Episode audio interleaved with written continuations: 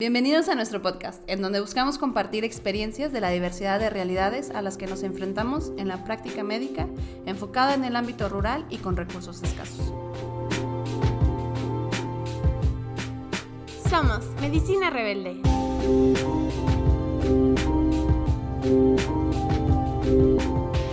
Estamos seguros de que todos tenemos un rebelde dentro y te invitamos a que lo dejes salir.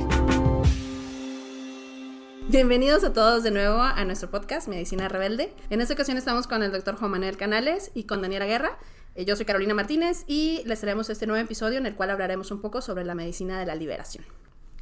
Hola, doctor este, Canales, ¿cómo está? Pues antes de comenzar, a todos nuestros invitados nos gusta pedirles una recomendación de un libro, una película, una serie, alguna, alguna recomendación musical que, que tenga de interés, que crea que pueda gustarles a nuestro público.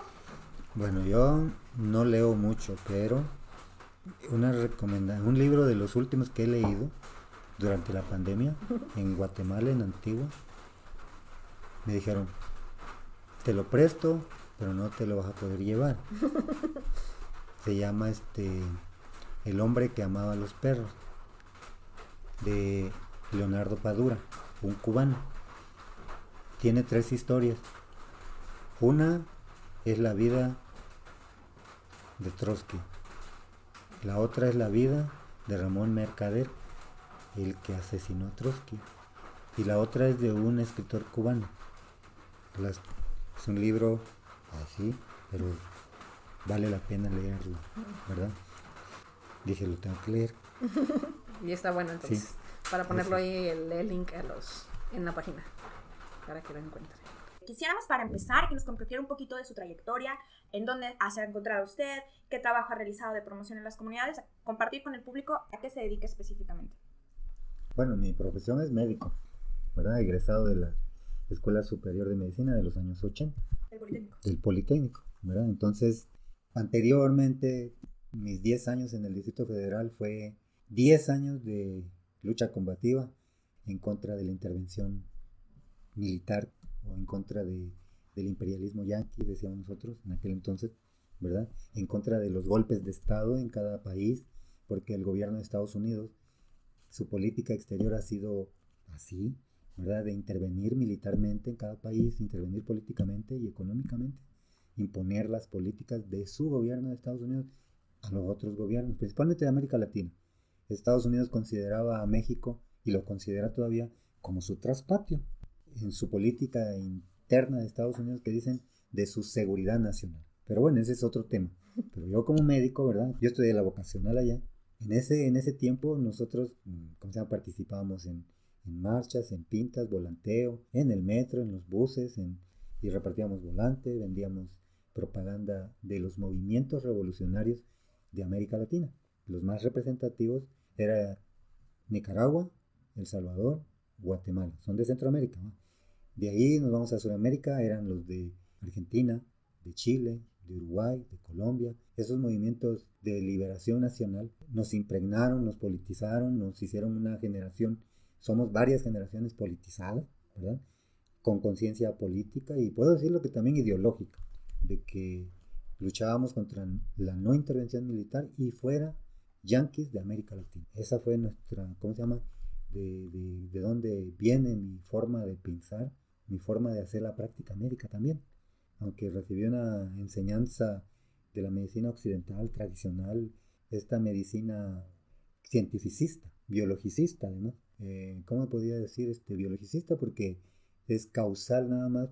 ¿Quién causa la enfermedad? Es un microbio, ¿verdad? sea bacteria, sea hongo, sea virus, pero no, en aquel entonces no, no se manejaba de que el origen de la enfermedad tenía muchas causales, hay muchos factores que intervienen para que estemos enfermos. Entonces, eh, ¿cómo se llama? ¿De dónde vengo? Pues vengo de esas generaciones. ¿Y de qué escuela? Pues de esas escuelas que en aquel entonces también la luchamos. Voy a poner un ejemplo. Cuando yo ya iba en tercer año de medicina, venían las reformas neoliberales. Para que el neoliberalismo se implementara en México, se tenía que hacer reforma política, reforma económica, reforma educativa. Para poder entrar el neoliberalismo, para poder privatizar, tenía que cambiar las leyes, porque en aquel entonces nuestras leyes, en los años 80, no permitían la inversión extranjera. ni que ningún extranjero pudiera comprar un pedazo de tierra. Entonces, cuando el gobierno empezó a implementar las reformas políticas, económicas, una de ellas era reducir el internado de pregrado y el servicio social en un año. Lo que te pagaban por dos años, te lo reducían a un año. seis meses de internado y seis meses de servicio social. Decíamos nosotros en aquel entonces, si lo reducen, si así la enseñanza está como está, ahora nos reducen el internado pregrado, que es otro, otra etapa de nuestro aprendizaje, ¿verdad? Y el servicio social ya de nuestra práctica médica. Que sí son bien diferentes, ¿no? Sí, claro. O sea, si nos reducen, ¿qué le reducen entonces de conocimiento al médico general? Si así salimos deficientes. Entonces salimos a las calles, nos pusimos unas batas blancas, soñadores además, utópicos. Salimos con nuestras batas blancas, médicos del Poli y del UNAM, juntos por todo insurgentes, y vamos gritando, ese edificio será hospital, ese edificio será hospital, al edificio de Hacienda. Y decía, y ahora me acuerdo que ese edificio será hospital. No, ahora hay que reducir los hospitales y hay que abrir más de atención primaria. Ese, en ese movimiento participamos. Bueno, con el, la influencia de todas estas ideologías sociopolíticas ochentera que, que, nos comenta, eh, una vez terminada la licenciatura, que, ¿hacia dónde lo dirige? ¿Qué directriz toma después de con toda esta influencia que nos comenta? O... Pues ya con, cuando le preguntan a uno en la escuela de medicina por qué vas a estudiar medicina, por qué quieres estudiar, entonces mi idea era decir, bueno, quiero estudiar medicina porque quiero ayudar a los pobres. Pero en ese entonces no tenía claro, en primer año de medicina, cómo voy a ayudar a los pobres. Con el tiempo fui pensando cómo ayudar a los pobres. Antes decía, voy a ayudarlos porque son pobres, pero no me incluía yo, ¿verdad? La escuela de medicina tenía dos programas de, de salud comunitaria, uno en Yucatán y otro en Chiapas. Pero para poder venir a esos programas hay que tener cierto perfil, dicen. ¿verdad? ¿En salud comunitaria en qué ámbito? Para que los que nos escuchan entiendan un poquito a qué se refiere a la salud comunitaria. Programa de salud comunitaria en las acciones de atención primaria para la salud. ¿Verdad? En lo básico, dicen lo básico, ¿cuál es lo básico? Pues atención, vacunación, consulta, prevención, charlas, promoción de educación para la salud en la comunidad y para la comunidad, etcétera, etcétera. Con acciones concretas, ¿verdad? Pero hasta después vienen entendiendo que salud comunitaria debe ser más participativa, no del médico. Sí del médico, pero más horizontal. Hay que trabajar con la comunidad y en la comunidad y que los que tomen las decisiones no es el médico, sino es las personas. Que justo es bien difícil, ¿no? Por como nos enseñan en la escuela de medicina, pensar en esta cuestión horizontal, porque todo en la escuela de medicina siempre es como vertical, vertical, vertical. Tú tienes que decir cómo, el doctor más viejo te dice, le dice más nuevo, es como que siempre esta línea de hacia abajo, ¿no? Sí, es muy jerárquica. Y los médicos estamos, aunque no es un uniforme militar, pero tenemos una formación casi militar. Solo porque no llevamos el uniforme y es jerárquica, como nos educan en la Hasta la bata. y fui a hacer mi servicio social, me vine a hacer mi servicio social al programa de salud comunitaria. Ya tenía como unos 10 años de estar existiendo el programa. Aquí en Chiapas. Aquí en Chiapas y el otro en Yucatán. Entonces yo optamos como candidato, como candidato para venir a hacer esa, ese, estar en ese programa de salud comunitaria por la Escuela de Medicina. Estaba dirigida por la Escuela de Medicina del Poli, por la Secretaría de Salubridad la Secretaría de Educación Pública, eran tres instituciones metidas en el programa, en el proyecto.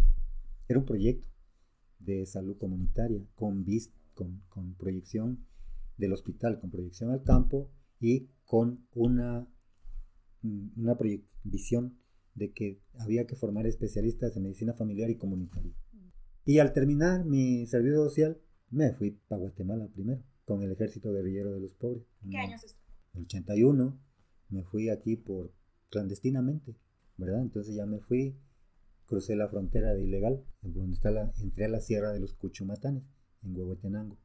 Nos fuimos caminando, porque en el servicio social caminábamos también, y visitamos comunidades con nuestro sombrero, nuestras botas de hule, no con bata.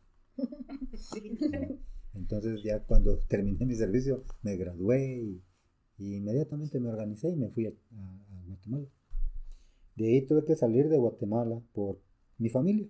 Estando en, regresé de Guatemala, ¿verdad? me regresé a la Ciudad de México y me incorporé a un movimiento de solidaridad médica con el pueblo salvadoreño. Me iba en bicicleta allá por la Pantitlán para vender ropa usada, para vender discos de, de propaganda del FMLN, Frente Farabundo Martí para la Liberación Nacional.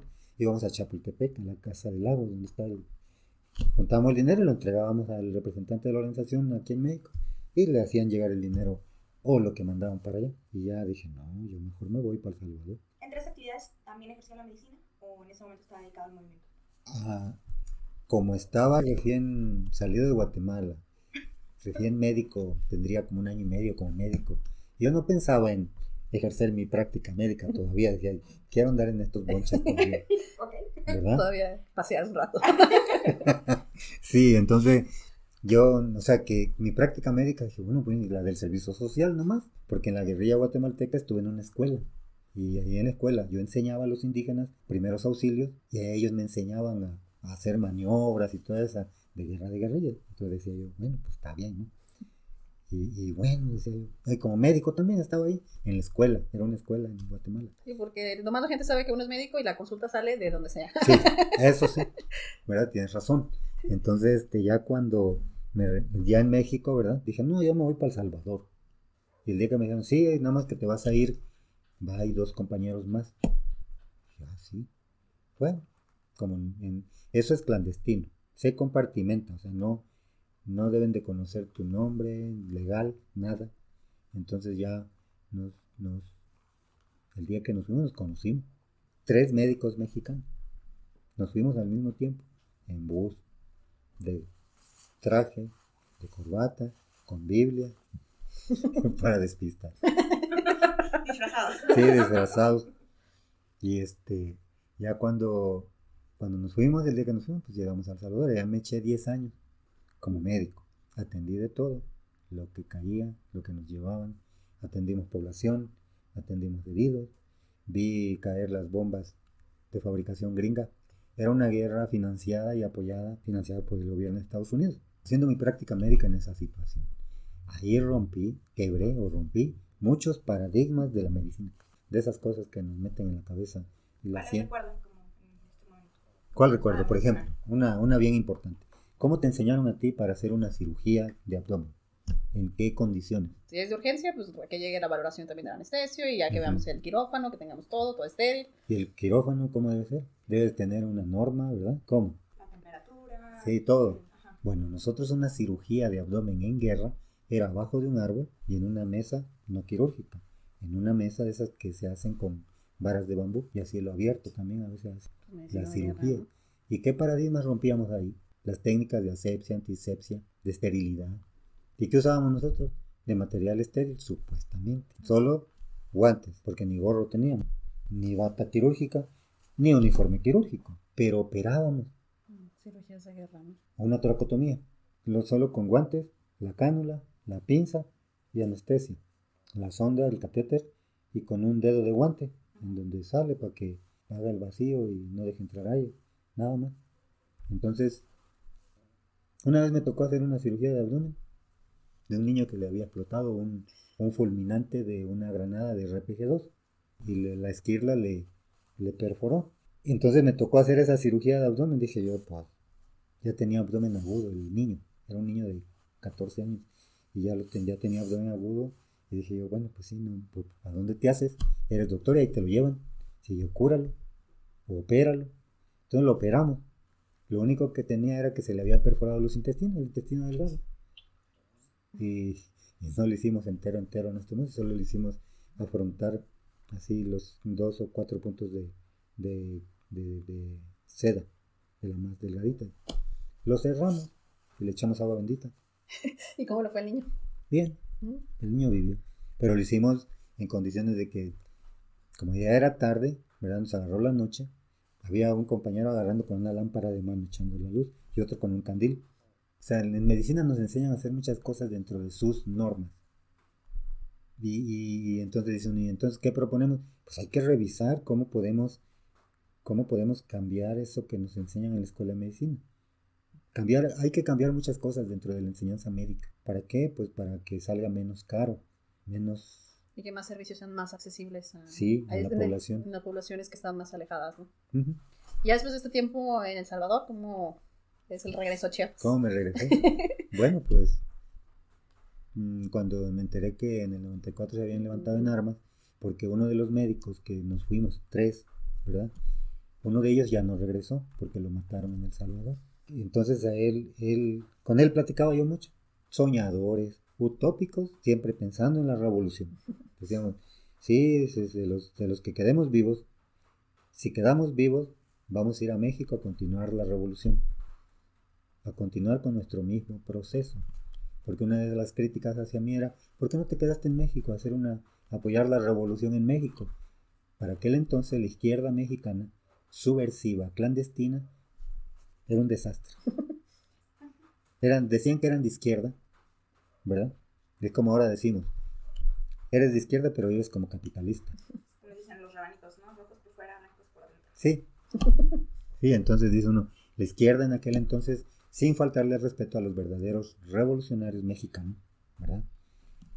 A los fundadores de los movimientos revolucionarios dentro de México, clandestinos, subversivos, porque siempre fueron jóvenes. No fueron los mayores como yo ahora que iniciaron la revolución. Los que iniciaron la revolución en México o en el mundo o en Centroamérica, donde sea, fueron gente joven, inconforme, rebelde como ustedes. Rebeldes, sí, ¿por qué somos rebeldes? No rebeldes sin causa, como los rock and rolleros.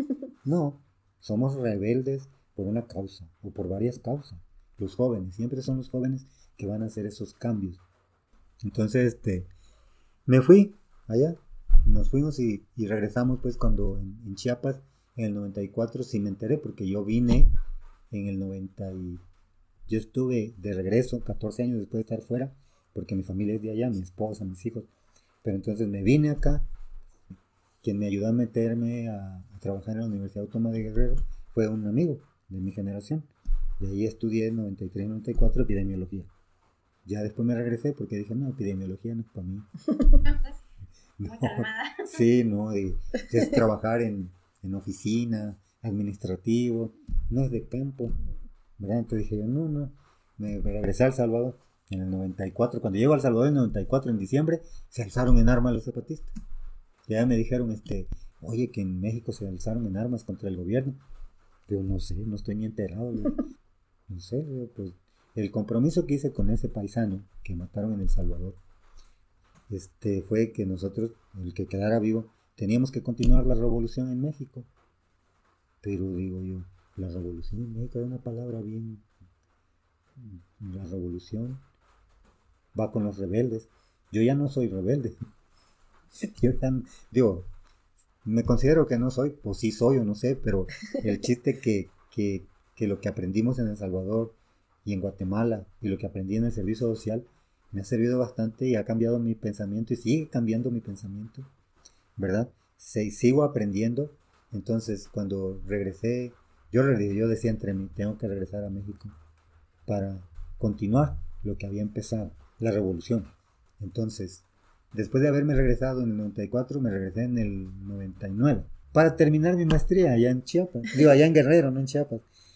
Un año completito haciendo mi tesis de, mi seminario de tesis, que era este eh, desnutrición en los niños menores de un año en los cinco municipios más pobres del estado de Guerrero. Pero dije, no, esto no es para mí. y voy para atrás de nuevo para acá. Y ya, llegué aquí en el año 2000 a continuar salud comunitaria. Y ahora, la medicina de liberación. Eso lo fui incorporando en el transcurso de mi trabajo aquí. Porque INEA pertenecía a Doctor for Global Health, que su filosofía es medicina de la liberación. Y el, el, fundamento de la medicina de liberación es esos movimientos de liberación nacional y los movimientos de la teología de la liberación, psicología de la liberación, de la iglesia progresista, de la teología de la liberación. Sí, pues en una página de Doctors for Global Health definen la medicina de la liberación como el uso consciente y concienzudo de la salud para promover la dignidad humana y la justicia social. Entonces, ¿cómo se traduce esta definición como en la práctica clínica diaria? ¿no? Como... ¿Cómo la hacemos en la práctica? Bueno, yo en mi organización, en DGH, siempre digo que el pensamiento de la medicina liberadora esa es mi propuesta. Las teorías las construimos. Se construye con un pensamiento de varias gentes que tienen algo en común, que va en un proceso de construcción, deconstruyendo, desconstruyendo y reconstruyendo y quitando, ahora hablan el término de descolonización, ¿verdad? Pero bueno, ese es otro tema, pero la, la medicina de la liberación es un pensamiento en constante movimiento, es como dice el materialismo dialéctico, La dialéctica es movimiento. El pensamiento humano es movimiento, ¿verdad? Entonces, la medicina liberadora va en constante, va de, vamos aprendiendo y vamos dejando lo que realmente no, no, no nos va a servir para, para resolver los problemas que enfrentamos en la vida diaria. Como médico, cada paciente es diferente. Pueden tener la misma enfermedad, ustedes pueden tener las, ustedes pueden tener la misma enfermedad, pero la van a desarrollar de manera diferente. Entonces, Cada este, experiencia es única, ¿no? Sí, no podemos estandarizar, homogenizar, aunque siempre nos han dicho que vamos a seguir un protocolo, vamos a seguir una norma, vamos a homo- homogenizar, ¿verdad? Te meten en un, en un modelo que, que, que, que si te quieres salir de ese modelo, pues ya eres diferente, ya no cabes, te, te, te excluyen, te limitan, te cuartan tu libertad de pensar, de expresar, de, de ser creativo. De ser- cuando digo ser creativo, de proponer, como que no puedes proponer. Y si propones, van a decir, lo vamos a, lo vamos a estudiar, vamos a analizarlo para ver si déjanos tu propuesta. Es este, ¿cómo se llama? La medicina liberadora es, por eso, o sea, por eso me gusta, porque si va con mi proyecto de vida, mi forma de pensar. A mí en DGH no me dicen, mira, este, las líneas son estas, y por aquí vas a caminar. Si te sales de esa línea, te vas. ¿No? Ahí hay una diversidad de, de pensamiento, de género. No solo son médicos los que están metidos en DGH, hay gente que es profesor, hay gente que es este, escritor. Porque luego también en- dentro del campo de la medicina podemos ser muy muy celosos, ¿no? Los médicos de, todo, todo- es para los médicos cuando Sí. en realidad se necesita y es lo que le hace falta, ¿no? Toda- todas las demás visiones de otras otras profesiones o otros otros contextos. Otros contextos. Sí, sí, en, en la medicina liberadora, ¿cómo la podemos hacer en la práctica médica comunitaria? La salud comunitaria. Voy a poner el ejemplo de los promotores de salud autónomos. Bueno, yo como médico, en el modelo médico que nos metieron en la cabeza, tú eres el experto, tú eres el que sabes, tú eres el mero mero, ¿verdad? Porque dicen la gente, es que él sí sabe, entonces te niegas tú mismo a decir, yo no sé, porque él sí sabe. A los promotores los enseño para que ellos resuelvan los problemas más frecuentes de su comunidad, en lo que le llamamos atención primaria para la salud. Pero también podemos salirnos de la APS. Aquí hay, personas que nos escuchan pueden que no sepan qué es un promotor de salud y qué papel tienen en las comunidades. El doctor Canales trabaja principalmente con comunidades autónomas y eh, es donde se forman y trabajan los promotores. Que nos podría comentar qué son los promotores para que tengan en contexto nuestros escuchas. Los promotores son personas que escasamente, los promotores indígenas, estamos hablando de indígenas. Yo Claro. tengo 20 años trabajando con los indígenas. Ellos eligen a los promotores. Las bases, las comunidades eligen al que quiere ser promotor o al que va a ser promotor de salud. Y ya es una persona, ¿verdad? Que nos nombran como promotor de salud. Tú vas a ser promotor de salud. Entonces ya los juntan en grupo y se capacitan, se entrenan con médicos. Por 20 años estuve, en- 18 años estuve entrenando a los promotores de aquí de, del Caracol 4 de Morelia y del Caracol de la Realidad. Estuve formándolos para resolver esos problemas. Sus comunidades los eligen, no se autonombran, son elegidos por la comunidad. Y cuando ellos son elegidos, adquieren compromisos con su comunidad para funcionar como promotores de salud. Hablan español. La mayoría de los que hablan español son los hombres. Las mujeres hablan poco español. Entonces, si son personas que no terminaron ni el sexto grado de primaria, que hablan español, y yo he aprendido un poco de celtal para poder, he trabajado con celtales, tojolabales y soxil, más con celtal y tojolabal. El idioma que más he aprendido es el- un poquito es el celtal, porque como médico, pues en la escuela de medicina no te enseñan, ni siquiera te dan, o sea que la sociedad está compuesta por indígenas también Sí. son los negados, ¿verdad? No, en la medicina pues se habla de razas, pero Sí, sí, no, esos son los promotores. ¿Cómo los, los capacito con la herramienta que nos dejó este señor intelectual y un gran señor que ya, ya murió él, Paulo Freire, con su pedagogía del oprimido, ¿verdad? Con esa herramienta de la educación popular y esa, esa filosofía de la pedagogía del oprimido, pues nos ayuda a ver el, al final del túnel. O sea, nos, ayuda a ver cómo podemos apoyar a, a las comunidades. Mi trabajo ha sido más en comunidades rurales. Dirán, comunidades rurales. Las comunidades rurales, para nosotros que fuimos formados en la ciudad o que vivimos en la ciudad, también ni se menciona, ¿no? Igual es como No, lo olvidado. Sí, olvidado. Entonces, cuando te das cuenta de esa otra ventana que hay, pero que está cerrada a los médicos, y si está abierta, pues algunos se meten y, ay, como si fueran algo, ¿cómo no sé cómo decirle?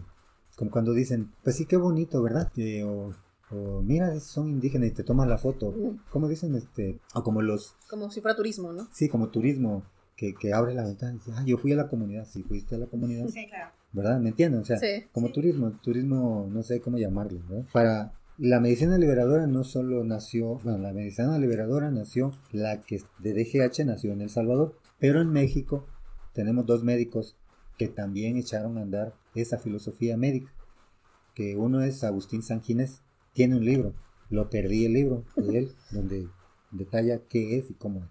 No es una receta de cocina, además, Porque como dije al principio, está en construcción, la vamos escribiendo, la vamos practicando principalmente. Y el otro es este señor, este Hernán García Ramírez, ¿verdad? Él dice, este, la medicina liberadora es para liberarnos de las enfermedades que nos oprimen y de las opresiones que nos enferman. Si lo queremos analizar, las opresiones que nos enferman, pues quiénes nos enferman o cómo nos enfermamos, ¿verdad? Que la, la medicina occidental nos dice que hay un entorno, ahora dicen que es este, ¿cómo se llama? Medioambiental, social y biológico, ¿verdad? En los tres niveles esos. Pero antes no, antes era biologicista, decía, como en la época de los cazadores de microbios, ¿verdad? Que andaban buscando, ¿por qué te enfermabas? Pues por los microbios, por los bacilos o por las bacterias, ¿verdad? Pero ha ido cambiando el pensamiento en el concepto de salud-enfermedad. La enfermedad es multicausal, multifactorial. Entonces, es como los pesticidas, que hay que comprobarle a las empresas que su producto genera cáncer, ¿verdad?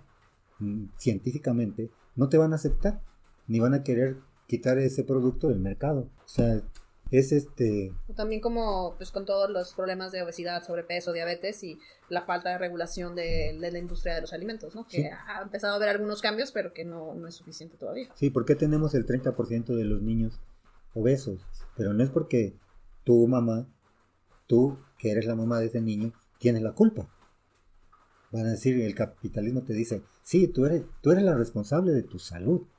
Sí, es cierto, yo soy, pero ve más allá. No te quedes ahí. ¿Quién te llevó a consumir más de esos productos? La propaganda, ¿verdad? ¿Quién me Sí, un llevó? mundo diseñado para consumir por consumir, por ganar por ganar, sin tomar en cuenta lo que está costando en realidad todo Sí, eso. entonces ahora, cuando me toca enseñar a promotores en zonas rurales, ¿verdad? Hablamos de esos temas. Hablamos de, de, yo decía, si el capitalismo me dio la herramienta de la medicina para disque curar, entre comillas, a la gente, ¿qué hago con esa herramienta? ¿Capitalizarla también yo? Este, mercantilizar, mercantilizarla también. Dije, no, tengo que compartirla, tengo que socializarla. Es una palabra vieja que usábamos en la época de los 80. Hay que socializar lo aprendido para que la gente se libere. Para que la gente no dependa de de la medicina.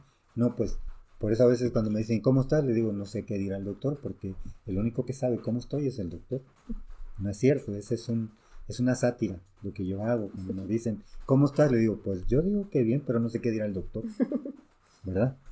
Entonces, este, cuando yo les enseño a los, a los promotores de salud, no es que le voy a enseñar lo que nos enseñaron en medicina, sí, pero de otro, con otra Perspectiva. perspectiva, con otro enfoque, con otra, que es difícil, no crean ustedes que es fácil. No, sí, es súper difícil. Sí, es difícil, pero hay que comenzar. De hace 20 años que usted llegó este, para acá, eh, ¿qué retos eran los iniciales que tuvo para empezar a formar los promotores? ¿Cómo fue su acercamiento inicial? ¿Y qué retos considera que hay ahorita para la formación de, de los promotores y pues en su haber médico? De, va a depender del contexto en que estés. Porque he trabajado, siempre. he, he trabajado con indígenas, digo, con indígenas y con no indígenas, con cachilanes, o sea, con campesinos que no son indígenas en El Salvador y en Guatemala. En Guatemala con indígenas, pero en Salvador no son indígenas, ¿verdad?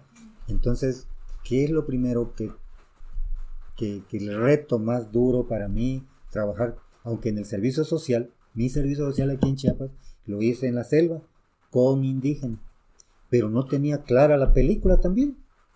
¿verdad? Porque decía, ah, es que, ¿por qué quiero estudiar medicina? Quiero ayudar a los pobres. Sí, por eso me voy para Chiapas. Quiero ayudar a los pobres, pero ni veía a los indígenas. Estaba yo en comunidades indígenas, pero no era mi conciencia de decir, era mi medicina. Ah, no, yo soy médico y quiero ayudar a los pobres, dando mi servicio. Pero el programa de medicina comunitaria tenía un componente de enseñar a promotores. Y allí todavía no me caía el 20. Ese también es un problema de la medicina, ¿no? Que queremos venir a dar algo que a veces las personas no necesitan. Sí. Y necesitan algo distinto. Y nosotros se lo estamos ofreciendo. Sí, es que usted, a usted le conviene esto. A usted le voy a dar el tratamiento para que usted se cure, ¿verdad? Porque esto lo va a curar. Pero, pero me di cuenta, o sea, el reto, uno de los retos con los indígenas es su cultura, el idioma, para darnos a entender y todavía me doy de topes, porque a pesar de que tengo 20 años trabajando con ellos, todavía, todavía me doy de topes, digo, ajá, ellos tienen otro concepto y yo tengo otro concepto. O sea, yo tengo otra percepción y ellos tienen otra, ¿verdad? Sí, como es difícil poder desper- despersonalizar el problema, ¿no? Y poder verlo desde ambas perspectivas. Sí, es difícil. ¿Por qué? Si, pues yo diría que si me tocara enseñarlos de nuevo, ¿verdad? Uno de los retos que tengo que vencer es aprender su idioma, ¿verdad? Sí. Aprenderlo. Segundo, el concepto salud-enfermedad desde el punto de vista occidental, ya lo conocen ustedes. Ustedes me lo pueden describir, ustedes me lo pueden decir. Y hay una definición en la OMS que es salud-enfermedad, o que es enfermedad, perdón, o que es salud, ¿verdad? Pero ya en el concepto salud-enfermedad, desde el punto de vista cultural, indígena, soxil, celtal, tojolabal, Cada uno con sus cada diferencias. uno. ¿verdad? Entonces, porque en la consulta, por ejemplo, ayer estábamos con Lucy y llega el muchacho que la consulta, ¿verdad? Que le duele mucho su estómago y que le duele mucho donde está su ombligo, ¿verdad? Entonces, que tiene dolor abdominal y que el dolor abdominal y que me agarra y me pone la mano y dice que le pulsa, es el pulso de la aorta abdominal, pero dice ahí le pulsa, dice ahí me duele. Y le digo al muchacho, le digo, ay, kushes me shu. Ya. Le digo, ¿y cuándo empezó? No, pues empezó Smeshut. Y me dice Lucy, Smeshut no tiene doctor, solo las mujeres. Le digo, mira, yo sé que el Smeshut, traduciéndolo al español, es la matriz, ¿verdad? Él no tiene Smeshut, es cierto, pero en los celtales, cuando le dices que el Smeshut se salió de su lugar porque hizo una fuerza, hizo algo que, que le sacó del, del lugar donde estaba metido el Smeshut, hay que buscar cómo meterlo en sus costumbres de curarse. Pero él no tiene Smeshut. Le digo, bueno, ese Lucy, este, le digo, tú porque eres enfermera, ya tu pensamiento ya no existe el Smeshut en el hombre. ¿Me, me explico? Sí. Y le digo, ay, me dice Lucy, ¿y cómo se lo va a curar? Le digo, pues tiene que ir con la partera. Pregúntale. Dice que va a ir con el curandero. Le digo, no. Que el curandero sabe curar el smechut. Le digo, sí, sabe curar el smechut. No, le digo, tiene que ser una partera, porque lo va a sobar para poner en su lugar la matriz del hombre. ¿Ven? ¿Me entienden? O sea, qué retos tenemos. Sí. Sí, sí, sí. Y son, suponemos que son 10, 15 millones de indígenas, ¿verdad? Es otro grupo social en el que hay que respetar sus saberes, ¿verdad? Y en el que hay que, pues no sé, hay que, que en la medicina esta occidental no los va a tomar en cuenta. Entonces, ¿qué debemos de hacer? Proponer cambios en la currícula o cambiar en, o en cada escuela, ¿verdad? Hay varios retos, no solo es uno, pero para mí el que enfrenté con los indígenas, estando con los indígenas, es cuando hice mi servicio social fue con indígenas, sí, pero no me cayó el 20 en aquel entonces. Entonces ya estudiando a, voy a, voy a citar a algunos, estudiando en la biografía de Frida Kahlo, de Diego, de Diego Rivera, que ellos eran muy, este, ¿cómo se llama? Por- con el pensamiento indígena tenían en sus pinturas, en sus murales, si los han visto, dicen, ¿y por qué? No solo porque somos mexicanos y culturalmente mexicanos, sino porque somos varias culturas metidas en un solo país. ¿Verdad? Entonces empecé a entender, comencé a leer más cómo, cómo entrar en su cosmovisión y no es fácil tampoco, Sí, no es fácil. ¿verdad? Porque no te lo dicen los pacientes. Tú, tú ya has dado consulta y el paciente no te va a llegar diciendo, mi cosmovisión es esta. No. Sí, no, uno tiene que ir ah, descubriendo de poco a poquito, porque también hay muchas preguntas que uno quiere hacer o uno quiere saber y hay, hay como recelo también de compartir eh, algunas de estas cosas. Yo creo que por miedo, vergüenza, que en otras ocasiones han sido discriminados por ese tipo de pensamientos o decir eh, ese tipo de síntomas como ellos lo pueden explicar y, y no lo quieren hacer, no quieren como ellos Sí. mismos traducir hacia nosotros, ¿no? Como... O los Al- tratamientos que han tomado de, de su tradición. De su Sí, no, medicina, no. pues, no te lo dicen. No, lo, no, porque piensan que nosotros se los vamos a apropiar, que vamos a... Porque es lo que siempre ha pasado, ¿no? Sí, sí. Que sí. son los- y me ha pasado, a veces me enfrento en ese reto, ahora que estoy dando consulta, hay un formato para los que van a donar, ¿verdad? Y hay preguntas. Yo no, Muchos me las saltaba porque era así que, ¿ha tenido usted brucelosis? ¿Cómo el paciente va a saber si ha tenido brucelosis? Sí, o sea, es, es un insulto. Dios. Sí, sí, esos son retos y los podemos buscar entre todos juntos, esos retos para poder hacer que en aquel entonces, cuando en los años 80 decíamos que la educación médica tendría que ser popular. Dicen, pero no la puedes hacer popular, está como los políticos, dice, no al populismo, dice, no al populismo, no, no, eh, populismo, bueno, ¿y, ¿y con quién vas a trabajar? ¿En dónde vas a estar inmersa o inmerso? Con tu pueblo, en tu pueblo, con tu pueblo, ahí vas a estar. Dice, pero no al populismo, dicen los políticos. No, cuando planteamos la educación debe ser popular. O sea, la educación debe ser al alcance de todos. De todos. Hay que socializar los conocimientos médicos. No solo los médicos, sino socializar cosas que la gente pueda hacer para que dependa menos de, ¿verdad? Que seas más autónomo e independiente en tu forma de pensar y de hacer las cosas.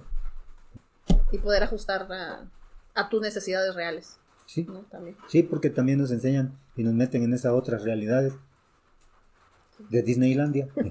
Por ejemplo, yo trabajo con promotores, van a decir, esa es tu especialidad. Pero cuando yo, cuando terminó la guerra allá en El Salvador, trabajé en un programa de salud mental. Y yo no me habían, en la escuela de medicina no te formaban para trabajar con grupos de, de niños, adolescentes y adultos, o sea, menos con adolescentes ni niños. Y me tocaba que trabajar con grupos de adolescentes y niños, o sea, trabajar a ese nivel. Y ya me, ya me veía yo, me vi, más que me veía con los niños, trabajando, este, por ejemplo, haciendo un sketch, o no sé cómo le llamen. Agarraba yo unas canciones de Cricri y las hacíamos, en, las representábamos para que los niños en- se, se involucraran y participaran, que en, en salud mental se llama el programa. Trabaja, pero yo decía, pero si a mí en la escuela de medicina no me enseñaron a manejar grupos, no me enseñaron a trabajar con los diferentes grupos de edad. Pero alguien me dijo, es que eso es aprendido, eso te lo enseñan y te cobran el curso. Y te dan tu cartón que eres un... A. Facilitadores. Sí, eso. así. Entonces, como que te van especializando. No, tú eres especialista en esto, eres especialista. No, no es que vamos a ser todólogos, pero los médicos debemos saber trabajar Con, con, personas diferentes, sí, con general. diferentes ¿no? grupos de edad. Podemos, y mis compañeros de DGH hay compañeros y compañeras que ya son adultos y he visto yo, los he visto que han trabajado con niños, ya adultos mayores, me quedo yo, yo no voy a poder trabajar con niños, pero sí ya he probado también trabajar con niños. Es difícil, es Sí, difícil. es difícil, claro, Es difícil. sí. Y yo creo que, que todos como profesionales de la salud tenemos eh, experiencias, en especial en contextos como de guerra o este tipo de lugares donde hay pocos recursos. Yo creo que muchas veces las historias son más negativas que positivas. No sé si hay algún caso, y llegamos a olvidar las partes gratificantes ¿no? de, de la profesión. Entonces no sé algún caso que haya sido como, ah, que haya marcado, que haya causado una marca, pero que sea como de un final feliz o algo, algo que haya sido muy bonito. Del pasado, de, de El Salvador o de Guatemala o de, de la, la- la que se guste. Bueno, pues, tengo muchas, muchas, muchas cosas que, que, que me han, me, me di- diría yo, si vuelvo a nacer, vuelvo a elegir ser médico.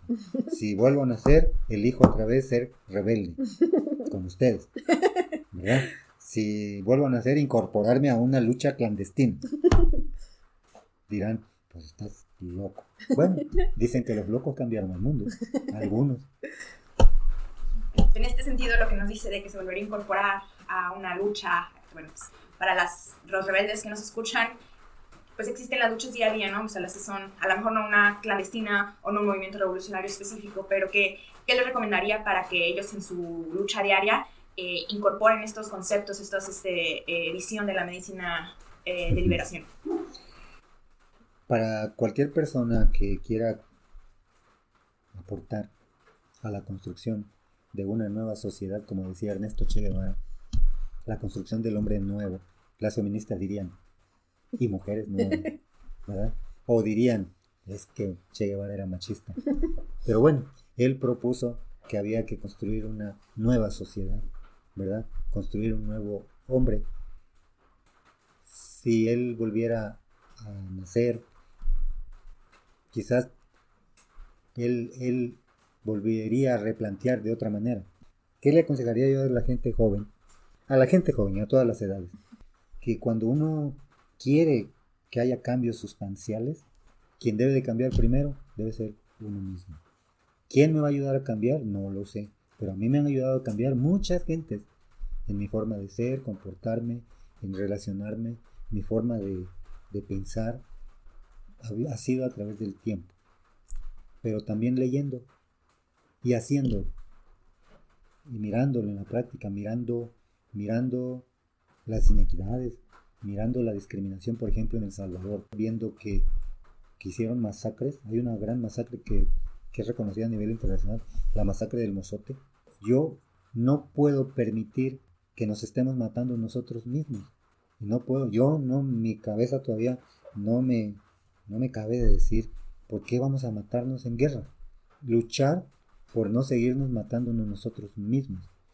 Luchar eh, por cambiar yo cambiar mi forma de, vivir, mi forma de pensar. No es fácil. Yo llevo muchos años queriendo cambiar.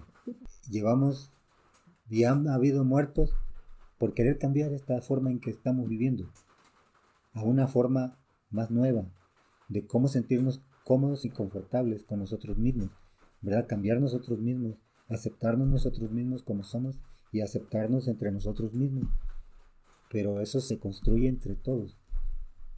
Entre todos. Porque una vez este, llevamos una, no llevamos, vino una gringa a acompañarme en la comunidad y yo le dije, mira, en la comunidad no podemos hacer esto, esto, esto y lo otro.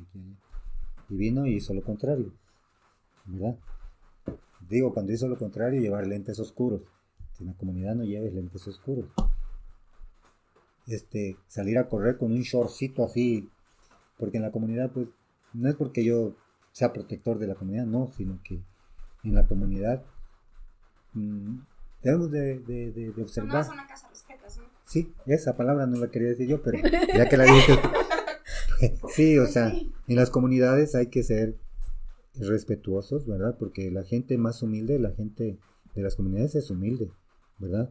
La gente de las comunidades, nosotros como médicos, nos ofrecen sus casas, nos abren sus casas, nos abren su corazón y nos reciben sabiendo que eres médico, solo con que sepan que eres médico ya te, se, abren. Y si hablas su idioma todavía más, ¿verdad? Y, por ejemplo, hay un promotor que siempre dormía yo en su casa cuando iba a capacitarlo. Y me puso el, en Celtal me dijo banquilal. Yo decía, ¿banquilal? Sí, el banquilal, que soy el hermano mayor. Entonces, ¿qué le recomendaría eso que estoy hablando? Ser humilde, tranquilo, consciente, leer más sobre nuestra propia historia, nuestra propia cultura. Si, si van a hacer un, si van a campo y van a estar un año en servicio social, ¿verdad? Que traten de aprender, de aprender lo que, el idioma que hablan, el indígena, el, el celtal, el togolabal, y que por su cuenta lean, estudien, pregunten, critiquen, tengan un pensamiento crítico, tener un pensamiento crítico y ser autocrítico también, reconocer cuando, cuando no soy humilde, mm. ¿verdad? Reconocer cuando soy soberbio, ¿verdad? Que es bien difícil. Sí, es bien difícil, porque así nos educan. Y la formación médica es muy, eh, muy complejo, muy... No, es eso. la, la, educación médica es que eres médico. Eres el omnipotente, el ah, omnipresente y todopoderoso. Tres personas en una sola, ¿verdad? Pero no hay que creérnoslo. Y pues también que esta horizontalidad de la que hablamos con esto de la medicina de liberación, pues no solo se aplica en los que van a campo, ¿no? Esta cuestión de empatía, del amor, del conocimiento, de aceptar la cultura de los demás, pues que se abra cualquier consultorio este, que estén, los, bueno, las personas que nos escuchan, ¿no? No, necesariamente es para los que van a, a, un campo o a una zona marginada, sino que puede aplicarse a la, a la cotidianidad. Sí. Porque igual dentro de la ciudad, pues la realidad como de uno va a ser muy distinta a la de otra persona de la misma ciudad que vive del otro lado, ¿no? Entonces, tomar en cuenta esas diferencias, ¿no? Sí, yo creo que, que deberíamos de fomentar más foros o conversatorios como este, entre los jóvenes con los viejos. Digo, depende de qué, porque, o sea, digo, cuando los viejos, los viejos tienen, tenemos experiencia, ¿verdad? Y los jóvenes también.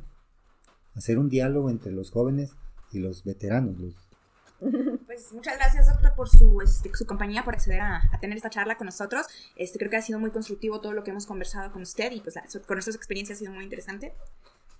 ¿Y alguna conclusión, algo más que falte? Pues yo siempre le digo a la gente, a quien sea le digo, no me digan doctor.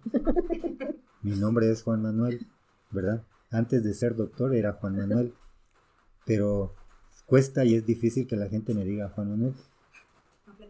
¿verdad? Y siempre en las comunidades me dicen, doctor para acá, doctor para allá, me despersonalizan. ¿Y dónde quedó Juan Manuel?